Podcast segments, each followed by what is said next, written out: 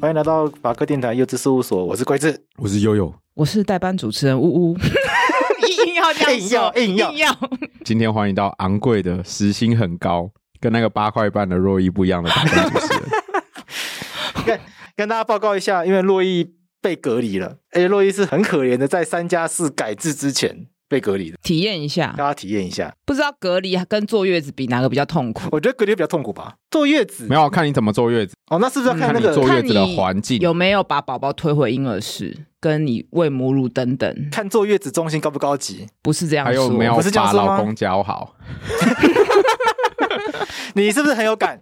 今天主要要聊母婴亲善政策嘛，我先分享两个小故事啊。好，分享一个好了。另外一个要去呜呜医师的节目 那边收听，对对，不错吧？嗯，不错不错。之后会去上。好，我先分享，就是最近不是讨论的轰轰烈烈那个母乳亲善政策。对，然后呢，我跟我太太，其实我太太也是哺育母乳的。那先撇开顺利不顺利这件事情，我就直接讲，我们那个过程就是一开始，哎，我小孩在婴儿室里面，因为太太的体温比较高，所以她没办法直接哺育。所以呢，我们一开始住院的那五天，其实他都没有碰到，我们都没有碰到小孩。所以那个母乳对于我太太来说呢，它它就是一个跟小孩唯一的连结，因为就只能送奶奶给他。然后后来我们出院之后，小朋友还有血氧的关系，还有回去住院一阵子。那因为现在疫情中嘛，我这个可能要抱怨一下，疫情中那个如果小朋友去住院的话，对父母来说是超麻烦的一件事情，因为他你没办法去看，没办法陪伴。然后虽然说成大的服务已经很周全了，就是它会有一个开放一个时间是十点半到十一点，然后你可以打电话去问，然后会有医生值班医生回答你说小朋友目前观察的状况。所以那段时间基本上是没消息就是有好消息，就是哦医院没有打电话来，小朋友就是等于是身体状况维持的 OK 的状况。然后那阵子跟小朋友唯一的连接也是母乳，所以对我。对于我太太来说，就是哺育母乳这件事情，对她来说不太像，就是一般可能会常听到的，也是现在很常争执的，比如说妈妈根本不想喂，或者是妈妈觉得喂有很多困难，然后却有一些社会压力叫她喂。我太太的状况比较像是她跟小孩子中间的这个过程，那个母乳是对她唯一的连接。嗯，我在这，这个时候呢，有一个我在这边先打断打断一下，就是讲到这边，其实我要澄清，其实。九成的女生都是想喂母乳的，嗯，但是在这个过程中没有像政府宣称的那么轻松，所以她会不断遇到挫折。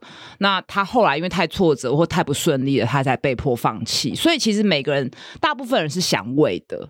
你看这个社会氛围营造出来，好像变成说大家都不想喂啊，现在都不想喂，然后所以很容易就会觉得那就不要喂啦。好，那我们继续听悠悠说。嗯，对。然后我我就是那个很容易放弃的人，就是可能我天性如此。然后我就 那个在月子中心的时候啊，月子中心我跟我太太就是吵过两次架，其中一次跟喂母乳有关系。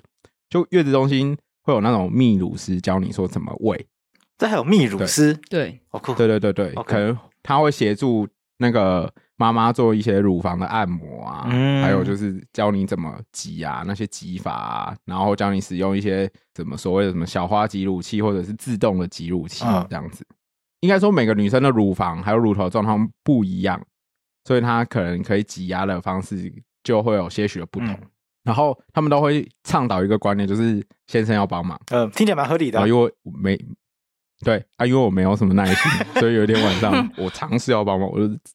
帮自己辩解一下我的那个利益良善，可是我比妈妈更快感受到挫折，就是就是我挤不出来，就是挤不出来，然后不顺利，然后你会觉得说，哎，这件事情好像像刚刚龟子讲的，他还需要泌乳师帮忙，然后这不是人的天性嘛？没有没有概念，可能悠悠会觉得说，老婆这么辛苦，算了，就不要喂了。对，我就直接说，哦，这么麻烦，不要喂了，明天就去吃韭菜。对，然后马上就生气，所以妈妈生气了，没有太太大崩溃。啊就是狂哭，哭哭。那阵子刚好小朋友还没有接回来嘛，哦、所以他他觉得母乳是他的，就是跟小朋友唯一的连接。为什么我可以这样子尝试个几次，然后就放弃，就叫他放弃？嗯，我我觉得这个很合理，就是说，因为、嗯、因为婴儿生，我先自我检讨。我觉得这就是我们健康教育的不足，然后以及就是对于生产这件事不理解，因为其实生出来。大家会觉得应该是开心的事情，可是对妈妈来讲，这是一次被迫的分离，就是小孩就离开自己的身体了。然后他现在跟这个婴儿的连接就是乳房跟母乳，对，所以这件事情其实是蛮浪漫的。那这个时间点其实是，尤其新手妈妈，她是在建立一个新的身份认同，就是妈妈。嗯，所以又这样讲，就会让妈妈觉得她被否定。然后也会觉得你怎么不同理我，然后以及这个社会文化跟国家政策带给这个妈妈的压力，就是会觉得我不为，我不是我是失败的妈妈。对，所以，我们今天就是来讨论国家政策的部分。我以为是要讨论如何把老公教好的部分。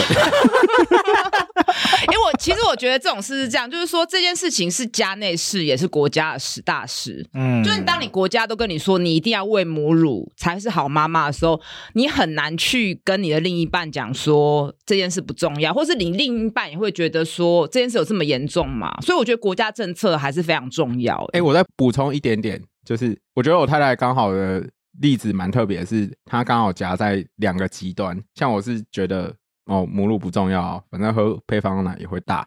而且我我就是有自己照顾之后，不管在月子中心，我们很常把小朋友推回来，就是因为我们前面那一周没办法一直相处，所以我们后面有点过分，一直把小朋友推回来，就一个积极母婴同事的状况。我们住二十几天，我们推回来十几天，然后都是八个小时以上的那种。他妈妈就是比较像是大部分的长辈，对，我觉得对于很多。新手妈妈的压力来源之一也是长辈，她妈妈就是会在比如说餐桌上，就是说你要多吃什么啊，你要多吃什么啊，这样才会有乳汁啊，这样这样的这种。嗯，她我太太刚好集中于这两种，啊，我们两个都惹惹她生气。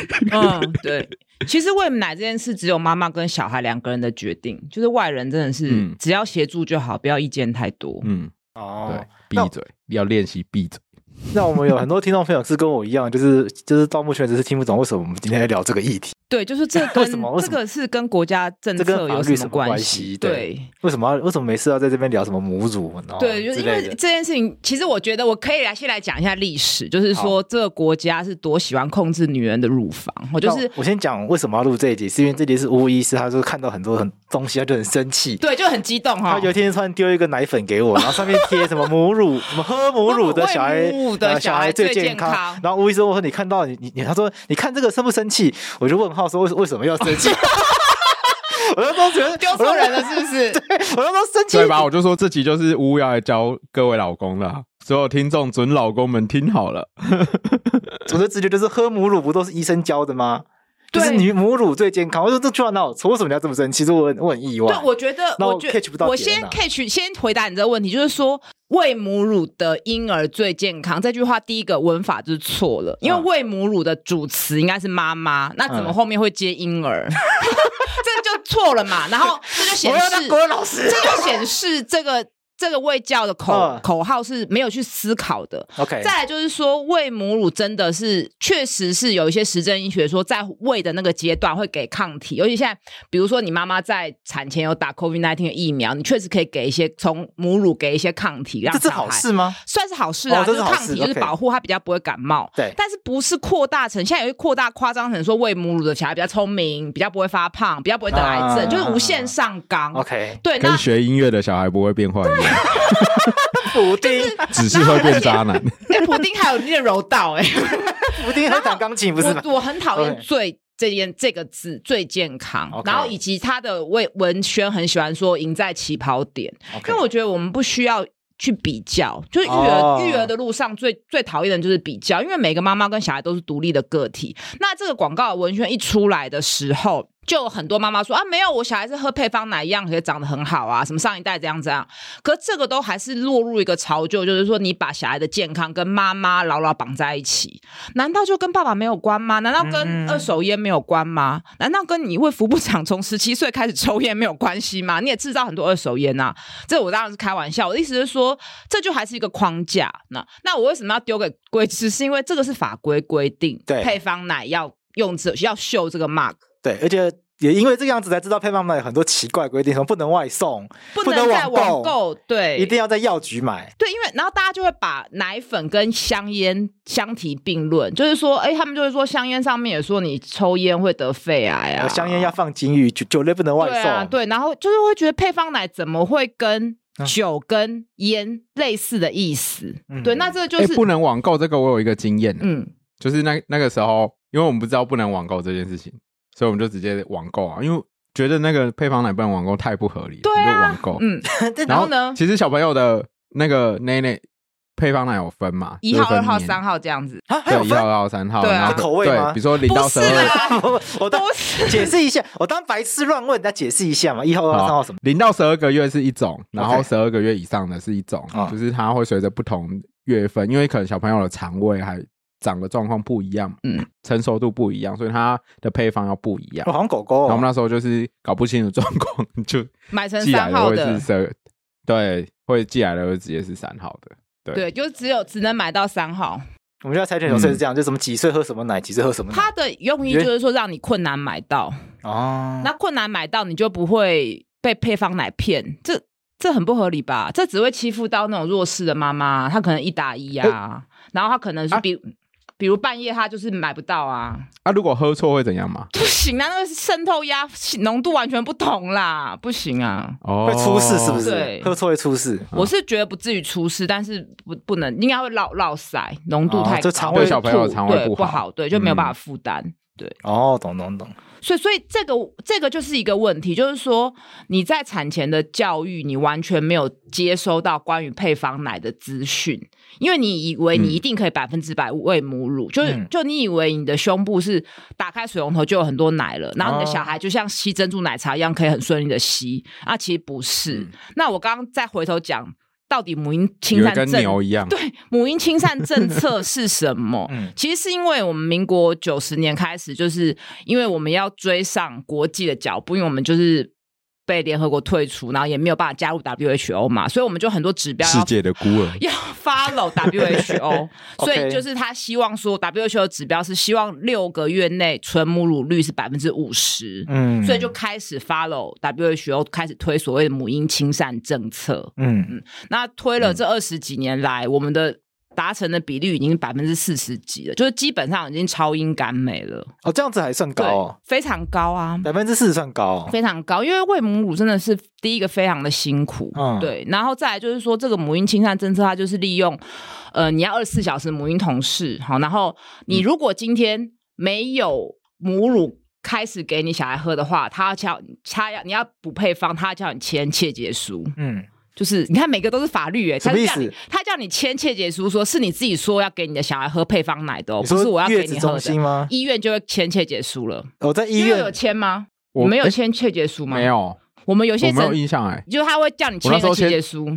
那时候叫我签什么我都签了，这 不是一个律师该有的心态。然后他跟你，他跟你说，你确定要给你小孩喝配方奶吗？你确定吗？然后之后就是开始会不断的会有人来跟你说一定要喂母奶，然后会有一些 mark 啊，像我刚刚讲的喂母乳的小孩最健康啊，嗯、然后世上只有母乳好啊，给妈妈一个 给小孩最好的礼物什么等等。那就是因为这些文宣，所以就可能会有一些长辈觉得说，你就是应该喂母乳啊，这样对小孩健康才好啊，就是把这个健康无限的放大。对。对，那为什么会有这样意识形态啊？哎，进入意识形态之前，我先补充一下，就是应该很多听众可能不知道，所谓的喂喂母乳多很辛苦的这件事到底是多辛苦。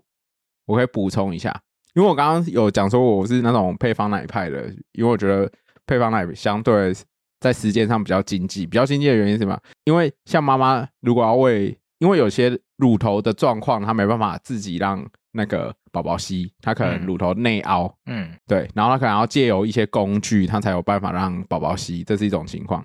那另外一种情况，一般通常的情况啊，我理解的通常情况，亲喂或者是用瓶喂的状况下，你可能都大概两三个小时，妈妈就要挤一次奶。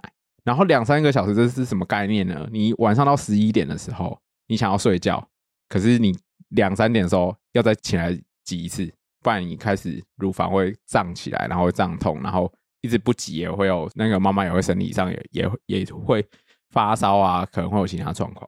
会到发烧怎么？会发烧啊。哦，OK，对，会发烧。那你等于妈妈要喂母乳没有退乳的状况下，她可能是她本来已经很累，晚上十一点要睡，然后她能两三点起来一次，然后再来是下一次又五六点又要起来一次，所以他们可能每两个小时。就要起来一次，而且这又搭配着小朋友可能三四个小时要喝一次奶，嗯，对，所以妈妈什么时候哺育母乳还要搭配小朋友时间，等于你十一点过后到隔天早上六点这段时间，你要起来两次，然后起来两次不是说起来一分钟就算了的那种，你是起来喂你可能就是三十分钟不见，然后中间可能有小朋友呃尿尿啊，然后拉大便啊等等的，你可能又要请，所以你起来的时间大概有一个多小时，那你就想六个小时，你有两个多小时是要起床的，然后这件事情无可取代。因为你既然是亲喂母乳的状况下，就是有妈妈可以亲自去执行，啊爸爸就是废物，所以很多人都会觉得爸爸在这个过程中就是什么忙都帮不上。如果全亲喂的话，就会是这样状况。所以我一直是配方乳派的，就是原因是因为我觉得这六个小时，如果其中一次或两次直接是爸爸可以喂配方乳的话，这些问题可以。很从时间的安排，它可以很经济的解决，而且爸爸参与度也比较高。不过，其实就算不是喂母乳，小孩再更大一点，他可能会因为做噩梦或者肠绞痛起来，他不一定起来是要喝母乳。嗯、那这个时候，爸爸也可以介入。嗯、那刚刚又有讲很多东西，其实你在产前有接受到这些资讯吗？还是后来才摸索出来的？我是到呃住院的时候开始有，就是住院的时候那个卫教师开始讲。可能怀孕到后期的时候，我教师会先讲一点，可是你基本上不会有感觉。然后到住院的时候，有获取比较多的资讯，再来到月子中心，然后基本上因为我太太比较躁了，就我太太很燥，所以她有做很多功课就对了。对她，她相对比我燥，可是她做的功课可能也是，就是因为纸上谈兵跟亲，就是要上的还是多的，对，差蛮多，还是不一样，对。我觉得你，即便你在产前接受很多的资讯，比如说，应该说一般妈妈比较容易接受到资讯是什么？你知道吗？就是吃什么东西容易发奶。对，但是错误的，这不一定，都是错误，都是那些东西，对，都是那些东西，因为那些东西有钱有捞头啊。嗯，通常是什么东西？什么葫芦巴啊、芝麻粉呐、啊，葫芦巴就是你都没听过的一些保健的食品，然后就说吃了就可以发奶。那所以我这边就要回应，就是说。政府为了怕配方奶赚钱，然后不容易买到配方奶，但是其实这种东西防不胜防，它还是可以透过各种的管道赚到钱。就比如说用什么东西可以发奶，用什么挤奶器奶量会起来，哦、那这些东西其实也没有实证医学啊，嗯、但是它就是游走那个法律边缘，它没有宣称疗效，因为发奶并不是一个疗效。但如果你今天上网宣称说我这个东西可以号称可以杀，可以有。增加免疫力，那都不行，这就不行，这有法规不行。但是你讲发奶就没有，所以妈妈会接受到非常多这种资讯。而且我跟你说，贵志，你等下脸书可能点开就一大堆发奶的产品，因为现在脸书会偷听。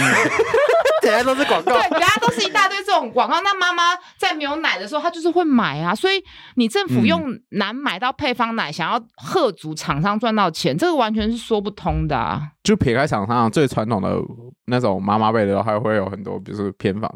可能是偏方，可能在食疗上有功，有什么花生猪脚啊、黑麦汁啊什么。我那那阵子真的买超多这些东西给我太太。花生猪脚也有，也是偏方。对对对，对、嗯，就是习习俗啦。OK，嗯嗯。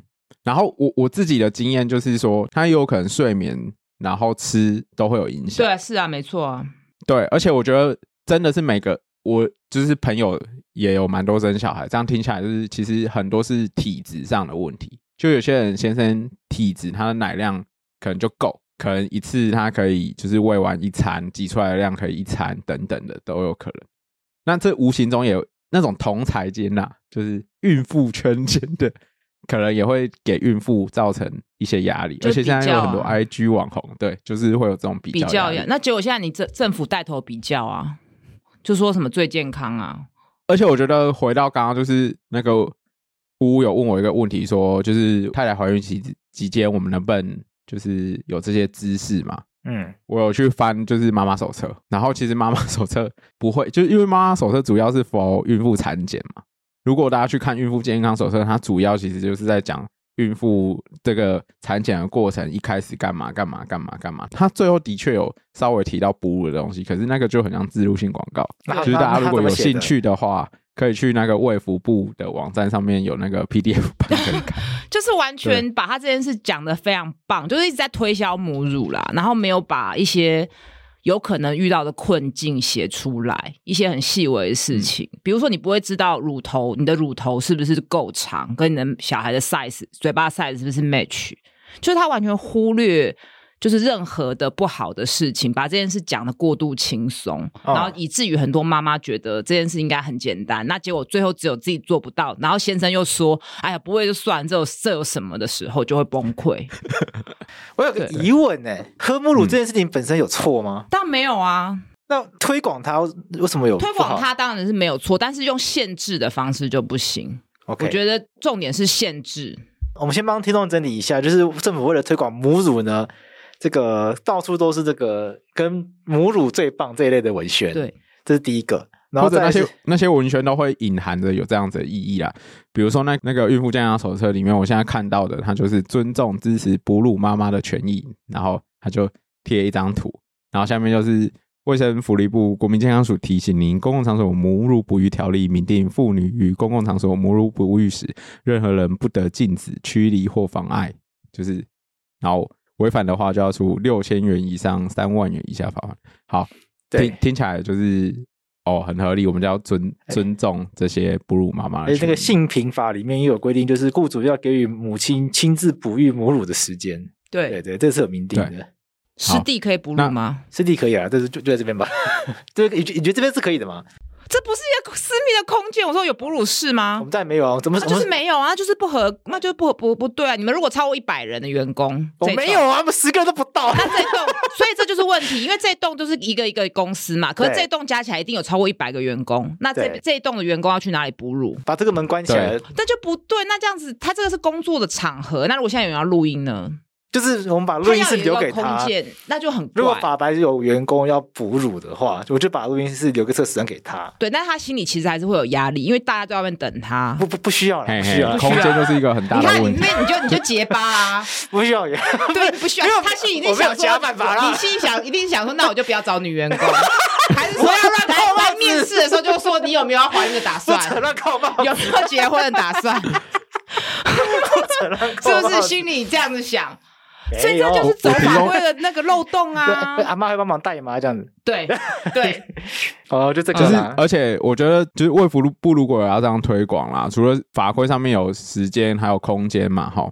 那从空间上，其实卫福部可能要先自己去检讨一下，就是所有的政府机关的机构里面，是不是都有足够的空间作为母乳哺育的空间呢？对，没错。然后再提供提供空间以外，还。我觉得，因为假设哺乳妈妈有这些时间上的需求，其实另外一个压力会来自于同事的压力。对，嗯，对，他会觉得说，为什么你去搞这么久，你不用工作，然后其实你在哺乳是在做自己的事情，对，然后压力大就会奶又更少，所以我很很多同事他们是回职场马上就退奶了，因为其实。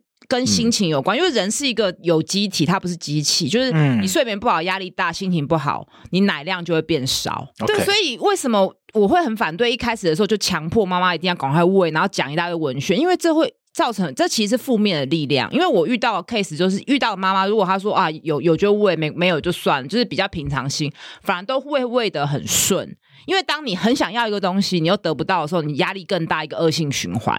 对，所以我觉得这个推广，因为其实政府推广没有错，因为政府不推，没有人会推这个东西。但是你推的时候，手段就是要要很温柔，因为你对的是一个刚。成为母亲的一个新手，她也是妈妈，也是刚生出来的。你这么的残忍，或者用很粗暴的方式，你只会让更多妈妈吓得不敢再哺乳，或是对于母乳产生排斥。但其实我们不是要觉得喂母乳不好，而是这个政策很多漏洞要检讨。就像因为我刚刚讲的，你的配套措施不够啊，随便就揪出湿地没办法哺乳啊。为什么要得罪我们房东？哎，对哈，怎么办？房东应该不会听这一集吧？房东应该不会。看到标题应该就不会听。他说母乳不关我的事。我们楼下的人都是妈妈，都是妈妈。好，如果有广大的那个异性恋男性或者同志男同志们无法体会那个就是女性哺乳这件事情的话，就是发奶这件事情的话。你就想象这些压力就会影响你没办法晨勃，就是那个类比于 人生晨勃的压力，就是你压力大，没办法，压力很大，硬不起来，是不是？对对，大概这样。就压力大，本来就是会这样子。压力大，然后打出来很稀，这样子。对对，好像不太对哦，好像不太合理哦。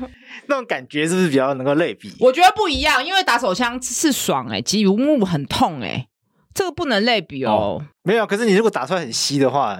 可是你打的时候还是有爽啊，不然干嘛打？没有，可是另外一另外一半可能会不开心。另外一半谁在意你稀稀或浓啊？他会他会怀疑你是在外面已经打完了才这么稀。你这个太牵强了，没有，我还是要揪出来。这个挤母乳跟射精虽然都是体液，可是一个是舒服，一个是其实如果不顺的时候压力很大。当然顺的时候还是会有那个母婴连接幸福的感觉。嗯、对我蛮好奇，就是说你刚刚莫医师刚刚提到说那个母乳压力大可能会呃量会变少或者提早退了什么的，他的。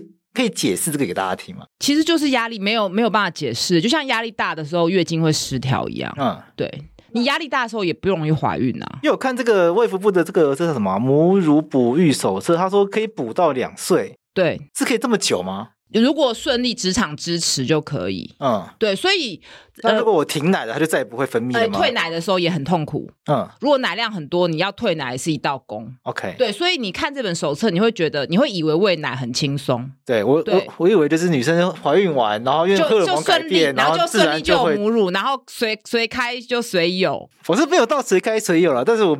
不会觉得我，我能理解的想象的没有那么多，没有那么多，对，因为他的他写的没有很清楚，所以很多人就会觉得被骗啊。OK，对，那为什么我会对这个政策这么的不爽？是因为刚刚要讲古没有讲，就是其实以前纳粹时代。他觉得所有的女性都要哺乳，嗯，所以因为这样子，他们的血统才会纯正，嗯，对，所以那时候如果你的泌乳量不够，你的小孩可能会被带走。嗯、他觉得你是不是一个称职的妈妈？哈、啊，然后那时候法国也会觉得说，你如果是低收入户，你没有亲自喂母乳，你的社会福利会被剥夺。啊、对，所以那时候就是很强制的希望女性可以喂母乳，但是后来因为二战之后，整个男性人口可能死的非常多，对，所以他希望女性可以积极的投入。劳动的市场，所以这时候开始配方奶就兴起了。那、嗯、那时候，所以有一阵子有一个世代都是喝配方奶嘛，哦、就是说配方奶比较营养。嗯、对，那后来就是又有一个反扑，嗯、觉得说要让那要让母乳，就是后来发现很多呃第三世界或者是什么卫生条件比较不好，那饮用水有被污染，然后可能冰箱又不够的地方，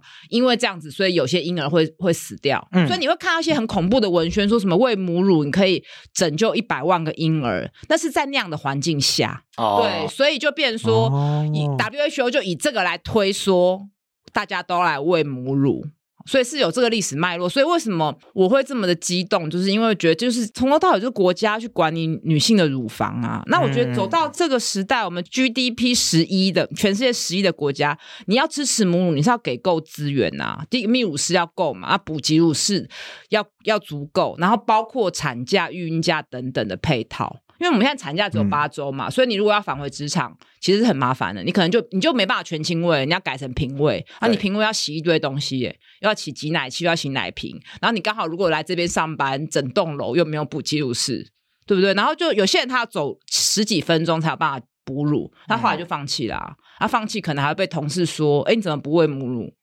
不是很简单吗？”嗯，对，整件事是这样。我给大家有那个洗挤乳器的画面想象。你就想象你有十几个咖啡杯，然后每一两个小时都要洗一次，每一两个小时都要洗一次。因为那这个假设是电动挤乳器的话，它可能就是有有很多配件。然后因为父母一定会知道说那个东西是要给小朋友洗，就是喝的嘛，嗯、所以挤乳器的本身你一定清洁啊、消毒啊，你都会想要做到完整。那你就每个配件都要拆下来洗洗洗洗，然后喷喷喷洗洗洗，然后拿拿去。那个烫热水啊，或者烘干啊，或者是用那个紫外线消毒啊，等等的，不能丢进洗碗机，大概要半小时。嗯，不能丢进洗碗，不能不能像说啊，反正等下还是喝咖啡，就不要洗好了。对，我有说我 就这样，我也是我也是这样，但是这个东西不行啊，不行是不是？哎、欸，但不行啊。对，所以那个工作量是很大的。那母奶可以先挤出来摆着吗？然后时间到了就直接用瓶子喂？可以啊，够的话就是会，所以会有母乳。冰箱母乳冰做成母乳冰棒哦，但是挤奶很痛，然后再来就是说你的职场有没有地方够放这么多东西？嗯、那你要带很多的保冰袋啊，就大包小包。那那如果你今天不是朝九晚五上班，你是跑不用跑保险的，或是劳动阶级，那是非常麻烦的事情哎、欸。那你的职场不一定友善呐、啊，而且冰是一个问题，然后你要把它回温又是一个问题。OK，你不能直接就是。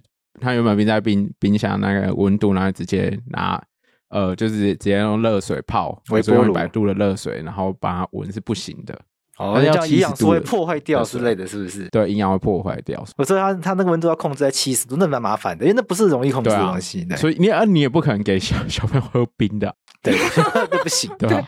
应该是不行，不行啊。对啊，所以就就这些种种加起来，所以我就投配方奶茶。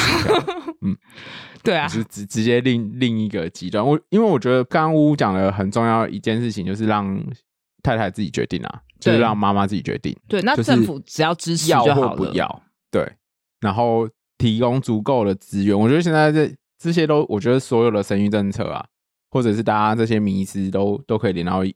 一点，因为一开始乌乌有讲一个故事嘛，就是大家很容易讲讲说什么喂母乳的小孩头发棒棒，然后还有一些什么不会过敏哦，嗯，不不会过敏是真的，不会过敏这种研究都是很不是证据力非常强的。因为这个太多干扰因素了，嗯、非常难做，所以我我相信只有有的顶多就是你在喂的时候比较不会生病。嗯、那你怎么可能一个东西然后影响到一辈子？嗯、我觉得这太就太这，这就是我想讲的。对，其实我以前念刑法，所以念犯罪学常常有一个概念，就是环境会影响一个人到底会不会去犯罪。嗯，对。然后我在演讲的时候很常讲一个结构主义，对，到底是郭台铭的小孩。比较不会遇到一个朋友跟他讲说：“哎、欸，我这里有毒品，你要不要吸一下？还是你要帮我卖？还是我的小孩比较容易在学校遇到一个朋友跟他说：‘哎、欸，我这里有毒品，你去帮我卖一下。’嗯，就可想而知嘛。对对，就是我的小孩的诱因跟他的小孩的诱因不一样，我的小孩的环境跟他的小孩不不一样。我觉得就是我当爸之后，就是更体会这点啊。就是母乳其实也是这样，你怎么可能说？控制这个母乳，然后就会变成控制这么多变。因为小朋友是从零到十八岁这段时间，就是每个时间点都要有对应的措施，才会形塑他后来长什么样子。没错啊，没错。那怎么可能？你这是？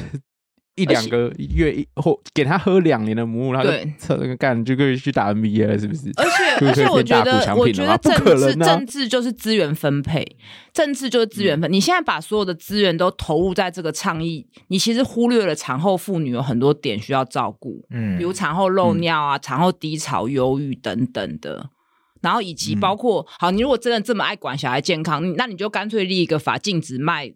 六岁以下小孩糖果啊，不是都说糖果对小孩不好吗？嗯、所以我的意思就是说，这个政策我觉得不合科学逻辑跟分不合比例原则啦，是这个是这样用吗？这四个字，嗯，可以这样用，可以这样用，对啊，就它是好的，但是没有好到需要没有好到需要这么无限的放大。那无限放大的后果就是你会忽略其他的面向嘛？嗯、对，那还有这么多事情可以做啊。那还有什么面向你就被忽略？就刚讲啊，你你一个产后妇女的。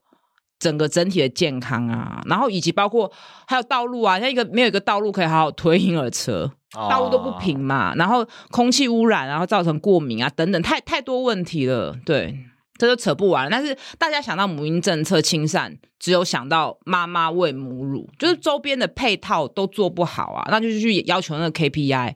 我觉得医疗真的不能 KPI 化，就是因为人的健康是一个连续变动的过程，然后以及你你你人与人的互动跟相处。那好，有又有老婆听起来遇到泌乳师是还不错，如果没有遇到好的人，其实他的感受很差。但是他会在被登记成有喂母乳，他就是会得一百分，但是他的内心的感受可能、嗯、什么叫得一百分？他就是会凭你现在有全母乳啊，你就你就 OK 啊，你就是你有帮国家争取到那个百分之几。那那个分数是妈妈来说是要干嘛？没有嘛，没有干嘛？信用分数没有干嘛？欸，什么意思？我有一个问题，那那个分数对医院有好处吗？呃，就是你母婴亲生要评鉴，你所有事情都是绑评鉴。所以悠悠，你有被、嗯、你的老婆有被评分？他他我不确定，他会勾你，就是说，所以我们之前有讲说，他有可能会打卫生所，会打电话给你，问你说，嗯，你有没有在喂母乳？那没有的话是为什么？所以这个很多妈妈会群起抗议。可是我猜最近可能没办法打了，因为他们要打给那个疫情。染疫的人，不然之前其实很多人都会接，接这个、都会接到这个电话，就是会质问你，质问你说有没有有没有在喂母奶，你不喂的原因是什么？然后你如果没有喂，他会跟你说，妈妈还是要加油，还是要喂哦。那那时候我听到，其实就很多人抱怨，那我就觉得，假设你接到那个电话的人，他心情很差，已经产后低潮了，万一他听了就是。嗯想不开要跳楼怎么办？对，这都是有可能的事情啊。嗯、可是因为那些打电话的人并没有受过专业训练，然后我那时候很气，就觉得这根本就没有个资啊！我为什么要让你知道我刚生小孩？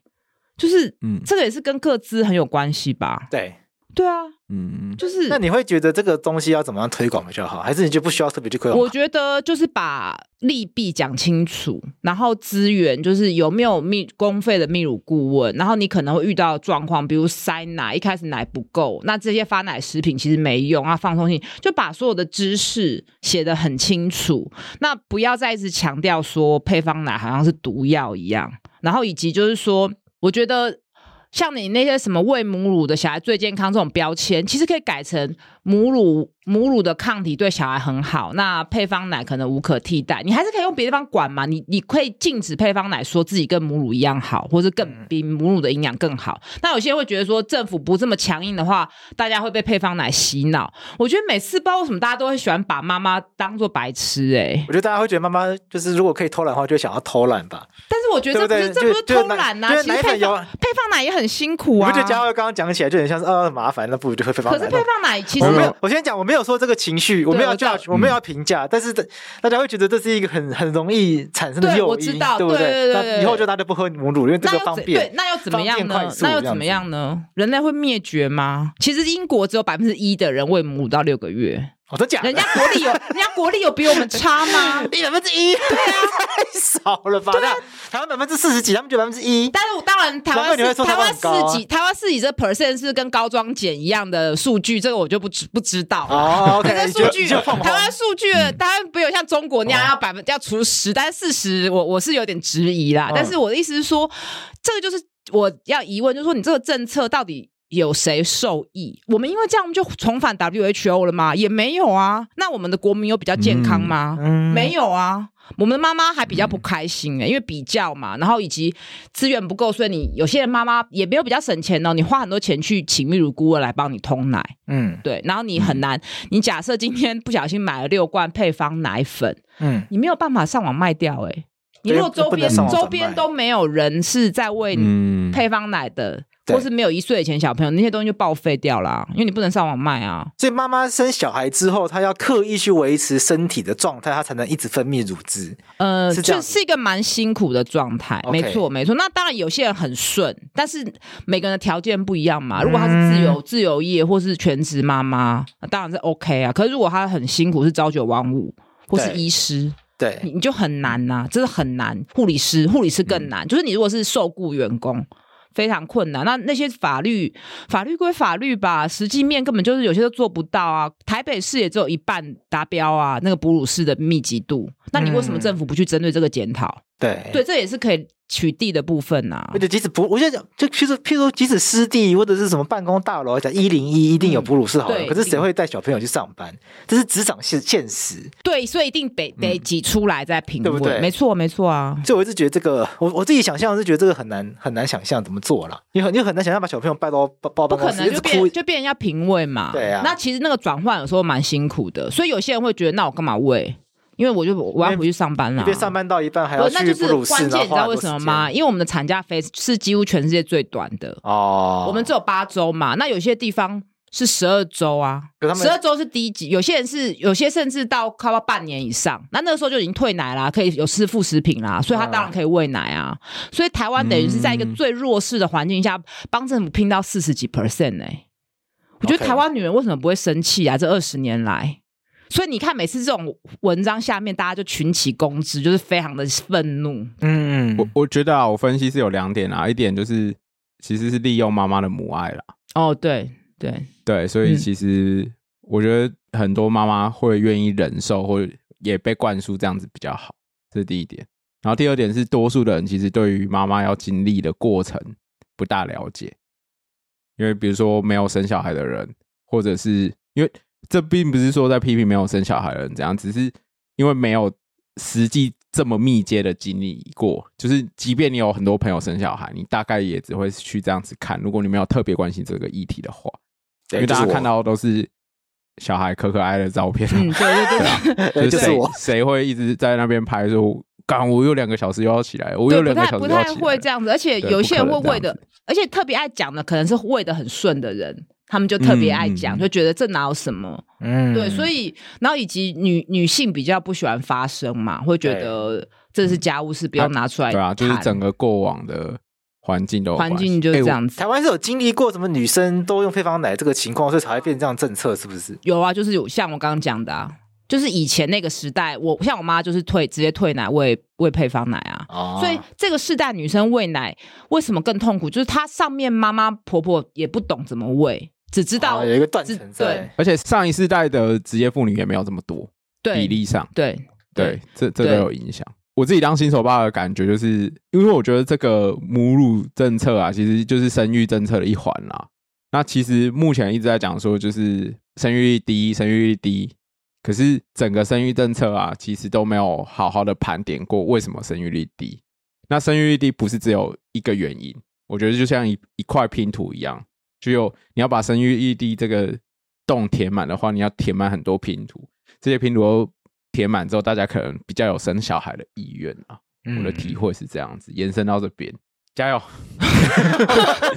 我我觉得，我觉得母乳是很好，但是它食物上就是很困难，尤其。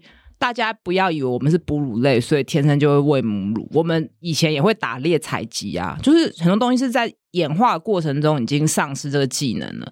那所以是需要非常多的资源跟协助，而不是限制跟一些压迫的手段。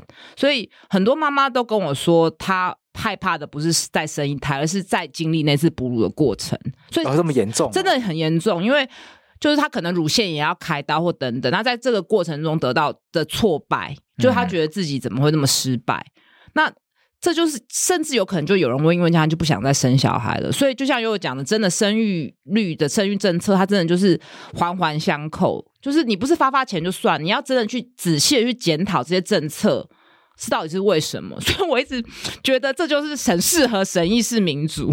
就你不能只是办公室的专家在那边闭门会议谈谈，你要真的是问所有阶级的妈妈嘛，劳工阶级的妈妈、公务员的妈妈，或是受雇的，或是 part time 的妈妈，他们遇到什么困难，然后各个阶层的会接触到这个议题的人，你不是几个专家、几个教授在那边谈一谈就过去了。所以我一直觉得母乳的事情其实就是。就是政治的事情啦，就是这资源分配跟每个人意见都要被听到，不然就是大家就不生啦。反正我没有一定要生小孩啊。对，因为这个议题对我来说是很陌生，然后也是很新的东西。因为第一个我没有小孩，然后这不是新的，这二十年了。对我来说，嗯、就是对我来说啦，就是因为我之前没有思考过的这个一个面向的议题啦，所以无疑是在。赖上面跟我聊这个议题的时候，我一开始还不知所措，然后这是关我什么事情？然后我就觉得我好像我好像又不能够表现太无知样子。然后呢，心里觉得这个人怎么那么怎么那么疯，很气，讲到这个就超气的，因为因为情绪的那个落差太明显，我就是嗯，这是什么？然后很平淡，没有什么感觉。可是无疑是发飙狂骂这种事情，所以就压力很大。但我你说你压力很大，对，因为我说像我显得很无知一样，总是要想办法讲一些什么东西，但是我真的不知道讲什么。我是认真有没有经历过你没讲的任何一切的东西，就是你对这个东西非常的陌生，非常陌生。但我觉得听完，可是我相信悠悠还没当爸爸之前也是很陌生。嗯，对对，就是会觉得哦，干我屁事。讲难听一点，就是比较无感一点，就会觉得到底干我屁事。对，比较比较那个不温柔，就会这样。比较不同理一点的话，对啊。但我觉得听完后，我就可以理解为什么这个议题会带给你这么大的一个情绪。因为它它造成了太多不必要的压力跟困扰。对，就母乳这东西是好事，大家也都接受，我们也也认为它是可以多多鼓励一件事情。嗯、可是它不应该变成道德绑架，对，它不应该变成情绪勒索，它反而让妈妈背负了没有本来没有必要去承担的压力，就变得好像我今天不喂母乳的话，我就是坏人，我是坏妈妈。我觉得可能，我觉得反正这件事情，我觉得是。然后一个好事做过头的时候，反而变坏事。就像你刚刚问的这样，算不算比例原则违反？我觉得是啊，因为一个好事其实没有必要做到这个程度，而且用法条去限制。对，这甚至让人觉得，其实我像我就不能理解，这怎么不能外送？那怎样可以去让这个法条修改？其实我我是很好奇，就是我相信不是法律人的人都对于这个法律制定的过程跟要怎么去倡议去改变。